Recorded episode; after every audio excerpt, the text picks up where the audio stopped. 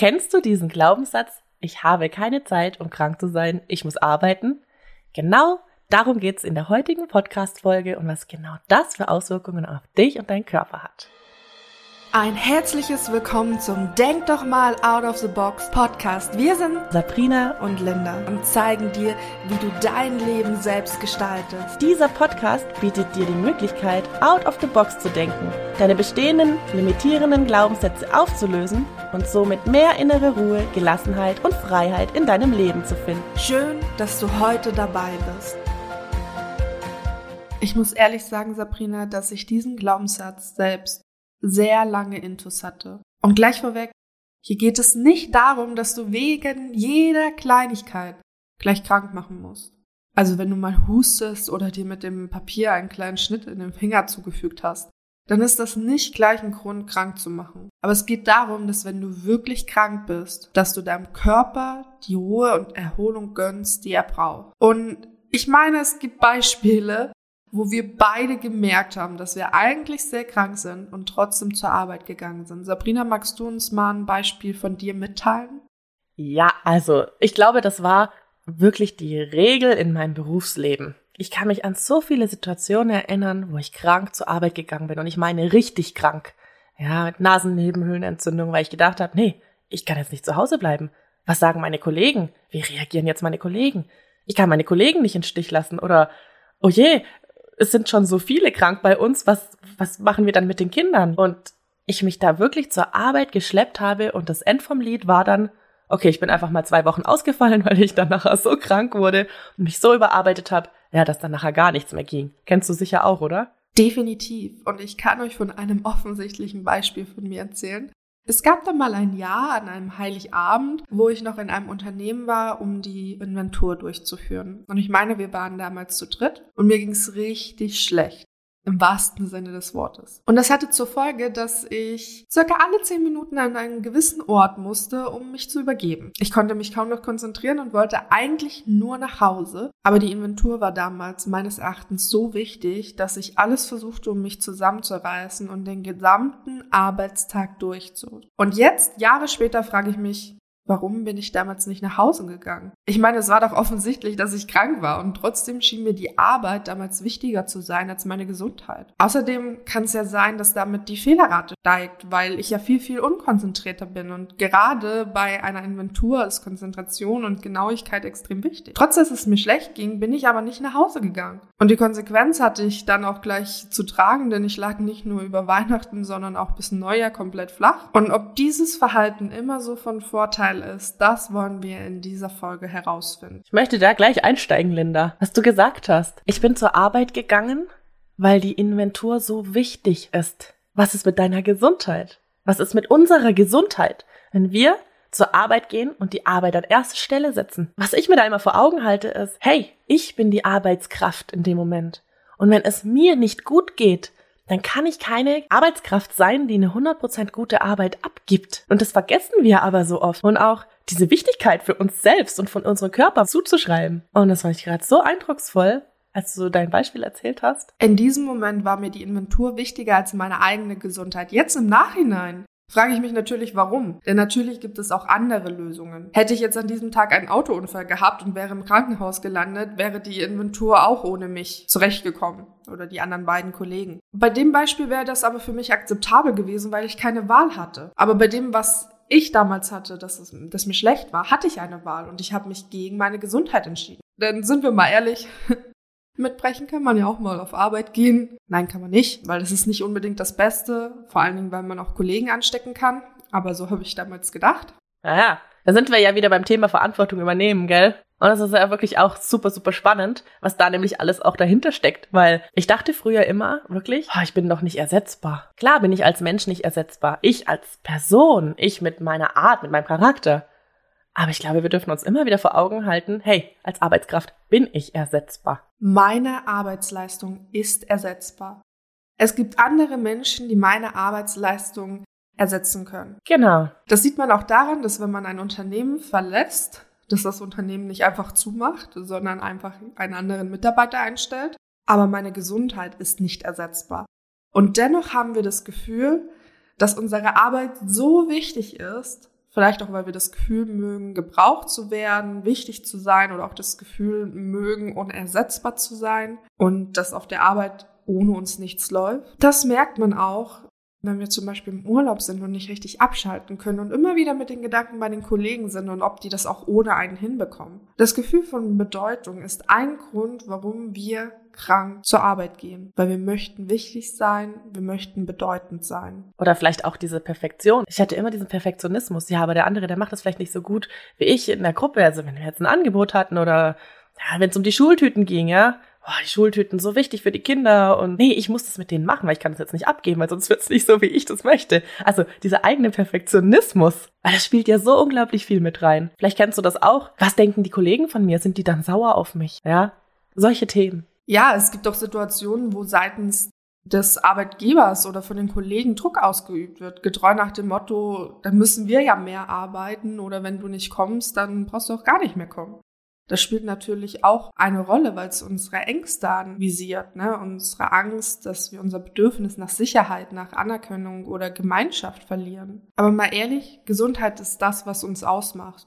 Und das merken wir, wenn wir mal krank sind. Deswegen stellt sich die Frage, ist das die Art und Weise, wie wir mit unserem wertvollsten Gut umgehen wollen? Die Frage kann jeder für sich selber beantworten. Aber wollen wir unsere Gesundheit riskieren aufgrund von Druck, Perfektionismus oder weil wir glauben, dass unsere Kollegen die Aufgaben nicht so gut machen wie wir?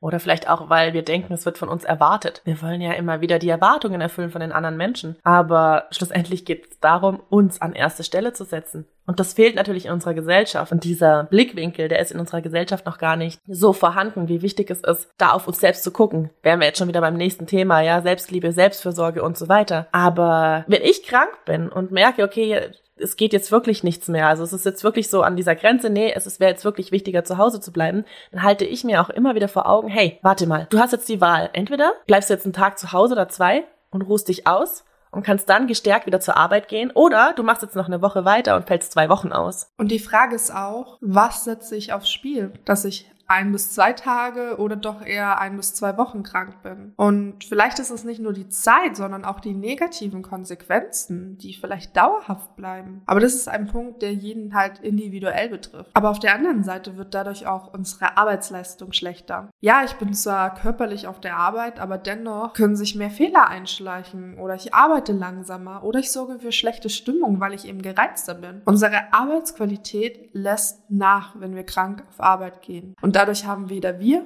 noch unser Team noch unser Unternehmen wirklich einen Vorteil davon. Ein anderer Punkt ist, wenn wir unsere Gesundheit und unsere Grenzen immer und immer und immer wieder umgehen, dann gehen wir das Risiko ein, dass wir langfristig wirklich ausfallen für längere Zeit. Beispielsweise, wenn du gestresst bist und dadurch schon merkst, dass du Symptome hast wie Kopfschmerzen, Schlafprobleme, Müdigkeit, Schwindel und du diese Symptome aber trotzdem immer wieder übergehst, vielleicht dir mal eine Schmerztablette einwirfst, aber nicht wirklich weiter dir die Regeneration, die Pause gibst, dann kann das langfristig in einem Burnout enden. Und ehrlich, wenn du in einem Burnout kommst, dann kannst du sicher gehen, du bist nicht in zwei Tagen wieder auf Arbeit, auch nicht in zwei Wochen, auch höchstwahrscheinlich nicht in zwei Monaten. Und in der Zeit, wo du dich dann um deine Gesundheit kümmern musst, findet das Unternehmen einen Ersatz für dich. Aber du musst dich um deine Gesundheit kümmern und dich regenerieren und wenn du Pech hast, kommst du gar nicht mehr an deine alte Leistungsfähigkeit ran. Ist es das wert? Unser Körper braucht Regeneration. Und wenn du ihm diese nicht gibst, dann wird er sich diese irgendwann holen. Und vielleicht kennst du auch die Situation, wenn du bei der Arbeit bist und krank bist und dann bei der Arbeit stehst und denkst, boah, mir geht's so schlecht und ich kann das alles gar nicht machen und oh, jetzt bin ich auch krank bei der Arbeit, vielleicht unterhältst du dich mit deiner Kollegin, boah, ich bin eigentlich so krank und jetzt muss ich arbeiten, kennst du vielleicht auch. Definitiv, du kannst auch während der Arbeitszeit jederzeit sagen, hey Leute, ich merke, ich schaffe es gerade nicht, ich gehe doch lieber zum Arzt. Nun haben wir einige Gründe genannt, weswegen wir krank zur Arbeit gehen. Mich würde jetzt aber mal deine persönliche Einschätzung interessieren. Was denkst du, Sabrina? Ist das eher ein individuelles oder ein gesellschaftliches Thema? Ich glaube, dass es beides ist. Ja, ich glaube, dass wir das gar nicht benennen können, weil wir sind, wenn man es jetzt mal so sagt, unseres eigenes Glückes Schmied. Ja, dass ich immer noch selber die, diese Entscheidung habe, okay, Moment mal, wie gehe ich eigentlich mit meinem Körper um? Wie gehe ich mit mir um? Und was für ein Bewusstsein habe ich da auch? Um zu sagen, hey, nee, ich setze mich jetzt an erste Stelle. Das ist okay. Ich erlaube mir das, ja, weil es auch immer wichtig, wie gehst du selber mit welcher Einstellung gehst du ran? Ja, wenn du sagst, oh Gott, ich bin so krank und okay, dann mache ich das jetzt halt, ich bleibe jetzt halt zu Hause, aber äh, ja, das ist was anderes, wie wenn du sagst, hey, nein, stopp. Hier ist eine Grenze erreicht. Jetzt bin ich wichtig. Ich lege mich jetzt hin. Ich bleibe jetzt ein paar Tage zu Hause und erhole mich erkenne mir selber meine Wichtigkeit an, meine Gesundheit. Und dann ist natürlich da einerseits der Arbeitgeber oder es ist nicht nur der Arbeitgeber, es ist eher so diese Gesellschaft, ja. In unserer Gesellschaft, wir sind teilweise so geprägt worden, dass die Arbeit an erster Stelle steht. Das Geldverdienen an erster Stelle steht. Wir haben das ja übernommen von den Generationen vorher. Es ist halt einfach so. Es ist ja auch ein Glaubenssatz. Ich muss zur Arbeit gehen, ich kann nicht krank sein. Also ich kann dir da nur zustimmen. Ich finde es ist auf jeden Fall ein gesellschaftliches Thema. Es trägt aber auch Aspekte von Arbeitgeberseite und natürlich auch individuelle Aspekte. Gesellschaftlich haben wir noch viel zu tun, gerade was psychische Erkrankungen angeht.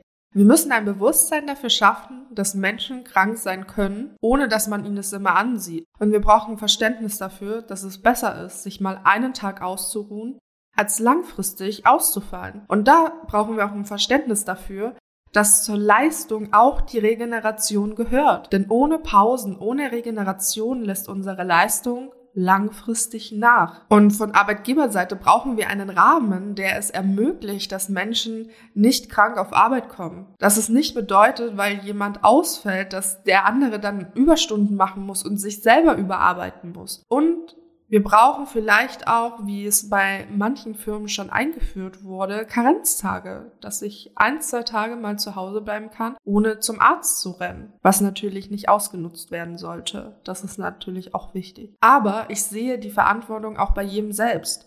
Denn jeder von uns kann entscheiden, wie wichtig ihm seine Gesundheit ist. Jeder sollte seinen Körper so gut kennen, um zu wissen, wann er Regeneration benötigt und wann es noch weitergeht. Und wenn man das nicht weiß, dann ist es die eigene Verantwortung, es zu lernen. Und jeder sollte auch die Verantwortung haben, präventiv Gesundheit vorzubeugen. Beispielsweise, indem ich mich vorher regeneriere, wenn ich merke, dass ich gestresst bin und mir Pausen gönne und nicht warte, bis ich bei einem Burnout eben gar nicht mehr kann. Ja, ich finde das unglaublich wichtig, dass diese Seiten auch nochmal zu beleuchten, ohne da jetzt äh, Arbeitgeber quasi ins schlechte Licht zu rücken. Ja, weil bei meiner Arbeit im Kindergarten habe ich das so nicht erlebt. Also wir haben wirklich diese Karenztage, wo wir für uns nehmen dürfen und ich bin da unglaublich dankbar für. Aber wir sprechen hier ja nicht nur von Arbeitgebern, sondern es gibt ja hier auch ganz viele Selbstständige, so wie Linda und ich. Und es gilt genauso für uns Selbstständige. Vielleicht sogar noch mehr als beim Arbeitgeber. Ja, dieser Druck oder vielleicht auch Perfektionismus oder was auch immer dahinter steckt, ja, wirklich Leistung abgeben zu müssen, immer vorwärts zu kommen, kein Stillstand, gar nicht. Dass wir uns aber da immer wieder bewusst werden dürfen, hey, die Pausen in unserem Business, in unserem Unternehmen, die sind genauso wichtig wie unsere Arbeit wie all das, was wir investieren an Kraft, an Energie, an, an Zeit, dass wir wirklich lernen, in die Eigenverantwortung zu kommen, uns Zeit zu nehmen. Ich durfte das auch lernen.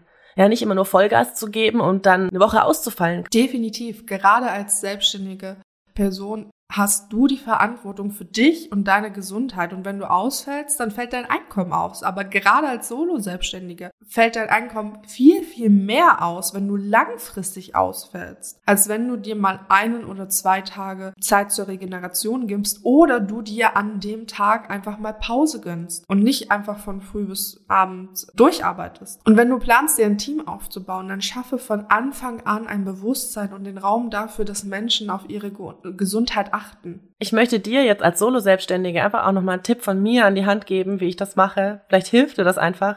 Ich habe jede Woche einen Tag, wo ich sage, okay, hey, da habe ich einen Nachmittag frei. Ja, da nehme ich mir wirklich einen Nachmittag oder manchmal auch einen ganzen Tag wirklich, wo ich für mich habe. Also da, da darfst du für dich einfach auch schauen, wie es für dich passt und habe mir einmal im Monat ein Wochenende, was ich mir nicht verplane, wo ich einfach sage, hey, dieses Wochenende gehört mir, da gehe ich mit Freunden aus. Es ist unglaublich schön und wichtig, sich auch mal in der Woche einen halben Tag Zeit zu nehmen. Aber achte darauf, dass du deine Pausen einhältst und nicht ständig Überstunden machst, weil das ist genauso wichtig. Gerade diese kleinen Pausen sind unglaublich wichtig. Ja, und nicht in der Pause am Handy hängen, weil da kann sich unser Gehirn nicht entspannen. Es müssen keine langen Pausen sein. Ein paar Minuten Auszeit reichen aus, um uns wieder zu regenerieren. Wir möchten dir jetzt jedoch eine Übung an die Hand geben, die dafür gedacht ist, dass du ein besseres Gefühl für deinen Körper und deine Gefühle bekommst. Ja, weil es ist so, dass wir oft gar kein Gespür für uns haben, weil wir so im Alltag versinken und so sehr bei anderen sind.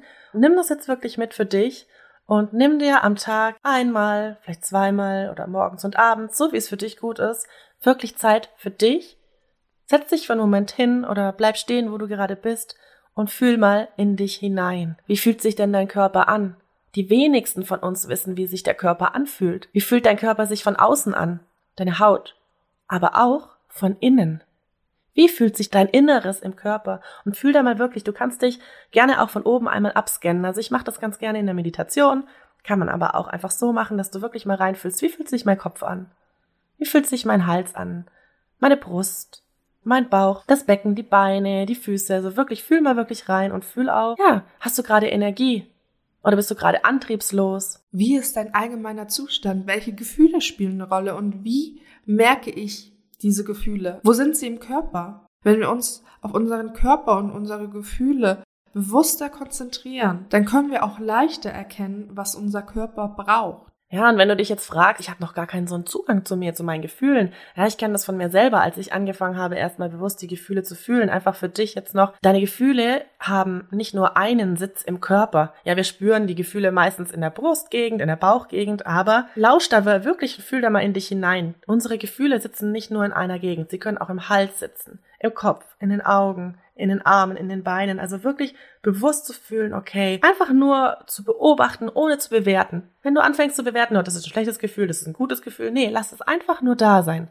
Egal, was es für ein Gefühl ist, einfach wertungsfrei beobachten. Ja, und du wirst merken, je öfter du das wirklich bewusst machst, und es reichen ja eine Minute, zwei Minuten, das muss gar nicht endlos sein, wirst du merken, du lernst deinen Körper immer besser kennen und bekommst immer mehr dieses Körpergefühl für dich selbst und damit auch das Gefühl für Krankheit und Gesundheit. Definitiv. Bei der Übung geht es nur darum, ein Gefühl für deinen Körper und deine Psyche zu entwickeln. Denn nur wenn wir das erkennen, können wir auch gegensteuern. Das war Denk doch mal out of the box. Danke, dass du heute dabei warst. Wir freuen uns, wenn dir der Podcast gefällt. Lass uns gerne eine Bewertung da oder schreib uns deine Fragen per E-Mail oder auf Instagram. Ansonsten hören wir uns nächste Woche wieder. Und denke mal daran, du bist wertvoll und es ist schön, dass du auf dieser Welt bist. Deine Sabrina und Linda.